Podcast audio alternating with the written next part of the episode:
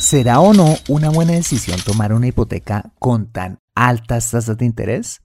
¿Qué podemos hacer si ya nos endeudamos con una? Bueno, pues acompáñame en este episodio y descubrámoslo juntos. ¡Let's go!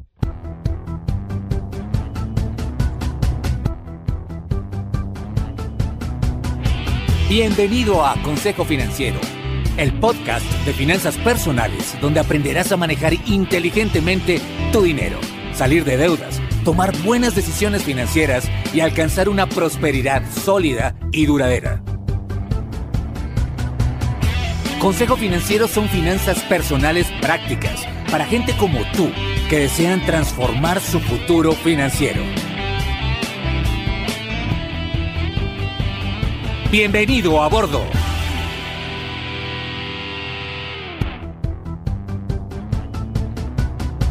Hola, ¿qué tal? Yo soy Fernando Fernández y sí, esto es Consejo Financiero, tu podcast, tu programa de finanzas personales, donde aprenderás a manejar inteligentemente tu dinero, a salir de deudas, a tomar buenas decisiones financieras de consumo, ahorro e inversión y los principios para alcanzar una prosperidad sólida y duradera.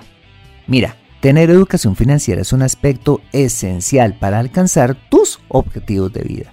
Pues aunque tu profesión o área de conocimiento no sean las finanzas, casi todo lo que hagas en la vida involucrará dinero, por lo que necesitarás saber administrarlo inteligentemente para alcanzar cada una de tus metas financieras. En Consejo Financiero aprenderás precisamente a eso, a administrar inteligentemente tu dinero para alcanzar esos objetivos de vida. Y como siempre te invito a visitar www.consejofinanciero.com, donde podrás encontrar este y muchos más contenidos de finanzas personales que estoy seguro van a ser de utilidad para tu vida financiera. Asimismo, te, te recuerdo que puedes escuchar Consejo Financiero en Spotify, Apple Podcast, SoundCloud, Spreaker o la plataforma de podcasting de tu preferencia y encontrarme en LinkedIn e Instagram. Bueno, muy bien, y sin más preámbulos, empecemos con el episodio de hoy. Bienvenidos a bordo. Este 2023 se ha presentado como un año donde se han juntado una serie de elementos que han hecho que se dispare la inflación, como lo veamos eh, en el episodio anterior, y con ella las tasas de interés, como una medida por parte de los bancos centrales de todo el mundo para controlar la inflación intentando frenar el apetito por el crédito con el que la gente salió después de la pandemia. Como sabes, soy enemigo número uno del crédito, a excepción del crédito de vivienda, que no es solo mucho más barato que el crédito de consumo tradicional, sino que nos sirve para adquirir un activo que se valoriza y que puede ser fuente de ingresos pasivos, como lo son los inmuebles. El problema es que conforme han venido subiendo las tasas de interés mm, en nuestras economías, pues han subido tremendamente con ellas las tasas de créditos hipotecarios, haciendo casi que insostenible poder pagarlos, al punto que en Colombia, por ejemplo, hoy se puede pagar una hipoteca entre el 17 al 21% efectivo anual. ¿Qué significa esto? Significa que si, por ejemplo, adquiriste un inmueble y tomaste un crédito de 50 mil dólares a una tasa del 20% anual a 15 años, al cabo de solo el primer año, estarás pagando 10 mil dólares en solo intereses, es decir, una quinta parte del total del crédito, y al cabo de 15 años, ¿sabes en cuánto te saldrá la compra? En 156.667 dólares. Es decir, tres veces el valor inicial del crédito a una tasa fija, que es de las que, eh, una modalidad de crédito en la que menos pagas. Conclusión, tomar una hipoteca tan cara en estos tiempos es como comprar un inmueble con tarjeta de crédito. Una salvajada. Bueno, ¿y qué podrías hacer en una situación como esta? Acompáñame en ese episodio y démosle un vistazo. Bueno, pues lo primero que podemos analizar es cuáles son nuestras circunstancias actuales. A continuación, te presento varios escenarios. El primer escenario es que acabas de adquirir vivienda para vivir y preciso, cuando te desembolsaron el crédito, te ganaste la lotería de tan horripilantes tasas de interés. Bueno, pues en ese primer escenario, lo primero que te aconsejaría hacer de carácter urgente es revisar qué activos tienes que puedas liquidar, como ahorros, vehículos o eventualmente quizás otros activos o inmuebles improductivos que te sirvan para abonar a capital a tu nueva hipoteca. Mira, en tiempos de tasas altas como esta, la mejor inversión es pagar deuda. Regresemos al ejemplo de la hipoteca de los 50 mil dólares a una tasa del 20% anual. Supongamos que me hiciste caso y revisando tus activos encontraste que vendiendo uno de tus dos carros podrías recibir 10 mil dólares. Al abonar estos a tu deuda, te vas a ahorrar en ese solo pago 2 mil dólares anuales en intereses.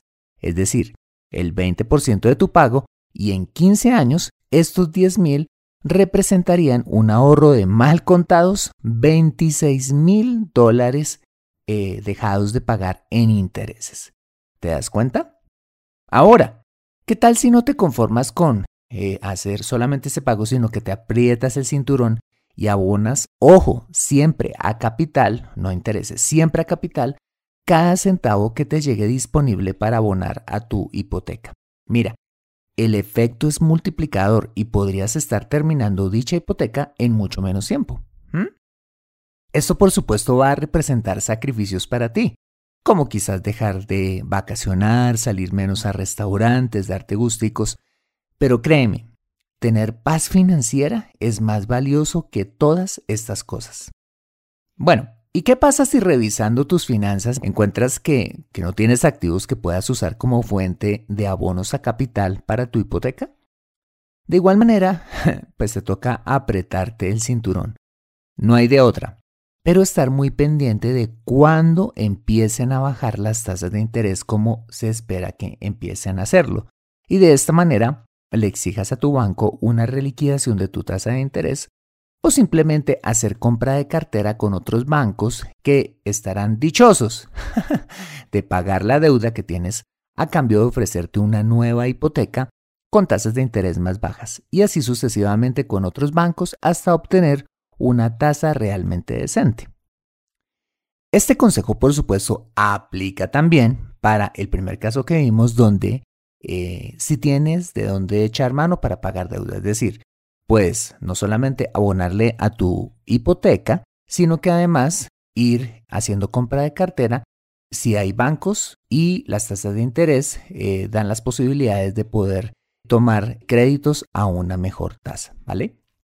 Acompáñame después de este mensaje donde veremos qué hacer si en tu caso tomaste una hipoteca no para vivir, sino para rentar. Regresamos en breve. Hola, soy Nancy Benavides, oyente de Consejo Financiero. Quiero contarte de un nuevo proyecto en el que Fernando ha estado trabajando por meses y es en su primer curso online de finanzas personales. Mira, este es un innovador y completo curso donde no solo nos enseña a diagnosticar y a organizar paso a paso nuestras finanzas personales, sino además las estrategias prácticas para construir riqueza a través del emprendimiento, la inversión en el mercado de valores, los bienes raíces, el forex, la inversión en startups, entre otras. Si quieres apuntarte a un descuento del 30% en el lanzamiento de este curso, ve a www.consejofinanciero.com y das clic en el botón Lo quiero. Listo. Nos vemos próximamente en el curso. ¡Chao! Regresamos a Consejo Financiero. Ahora, hay un segundo escenario, como ya lo acababa de mencionar antes de este, de este corte comerciales, donde se me ocurre que puedes llegar a estar. Y es que, al igual que en el caso anterior, te desembolsaron un crédito absolutamente caro, pero el inmueble que estás comprando lo quieres poner a rentar por arriendo tradicional o por Airbnb o por cualquier otra de estas plataformas. Lo primero que te aconsejaría hacer es establecer si con la renta que esperas recibir, descontando los costos de administración, los impuestos, los gastos de mantenimiento y demás, el inmueble es autosostenible por sí mismo, es decir, que paga cada mes los costosos intereses de la hipoteca. En caso afirmativo, mm, te diría que sigas adelante, eh, pagando tu hipoteca con la renta Pero adicional, si puedes, ve abonando a capital si tienes activos que puedan darte el flujo de caja para hacerlo. Pues aunque tus inquilinos paguen la cuota de tu hipoteca, igual es un flujo de caja que no te va a pertenecer durante muchos años. ¿Por qué? Pues porque tienes que pagar esos intereses y esa hipoteca. Razón por la cual te motivo a concentrarte en pagar idealmente de forma rápida tu hipoteca y de igual manera ir haciendo compras de cartera para bajar las tasas de interés. Pero si al hacer cuentas te das cuenta que la renta que esperas recibir del inmueble no paga el costo del crédito, o en el camino te das cuenta de ello, lo mejor es de igual manera abonar a capital si lo puedes hacer y si no, vender el inmueble. Mira, no tiene sentido invertir en un negocio que no es autosostenible. Es mejor vender a tiempo, seguir ahorrando y esperar un mejor momento para tomar una nueva hipoteca cuando las tasas de interés sean más favorables. Y hay un tercer y último escenario que se me ocurre y es que en este preciso momento eh, tienes la ilusión de comprar tu casa propia y estás a punto de endeudarte. Lo que te diría es que si el valor de la cuota mensual, ojo, y los intereses de tomar una hipoteca tan cara no excede el valor de lo que actualmente estás pagando en arriendo, tendría algo de sentido tomar la hipoteca, pero teniendo en cuenta las consideraciones que ya vimos en los demás escenarios de abonos a capital y de ir haciendo compras de cartera.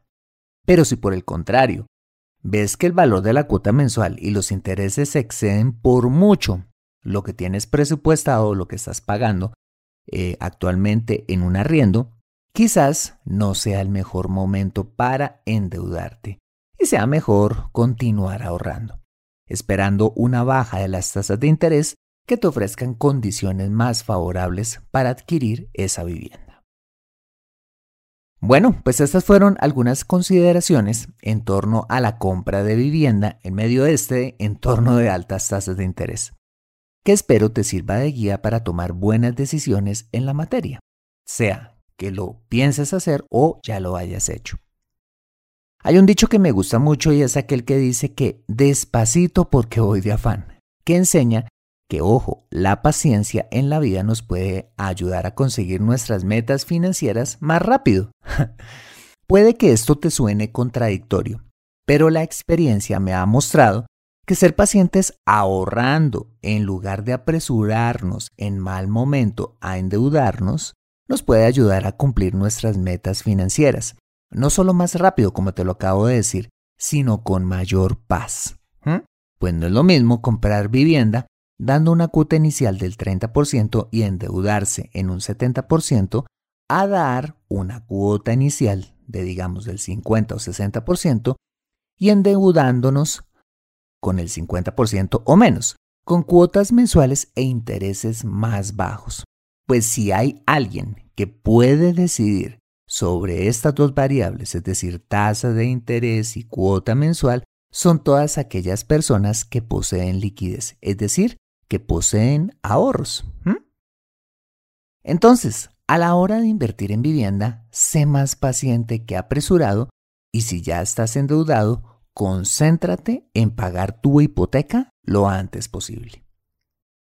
Te dejo con esta frase del científico Isaac Newton, quien dijo, si he hecho descubrimientos invaluables, ha sido más por tener paciencia que por cualquier otro talento.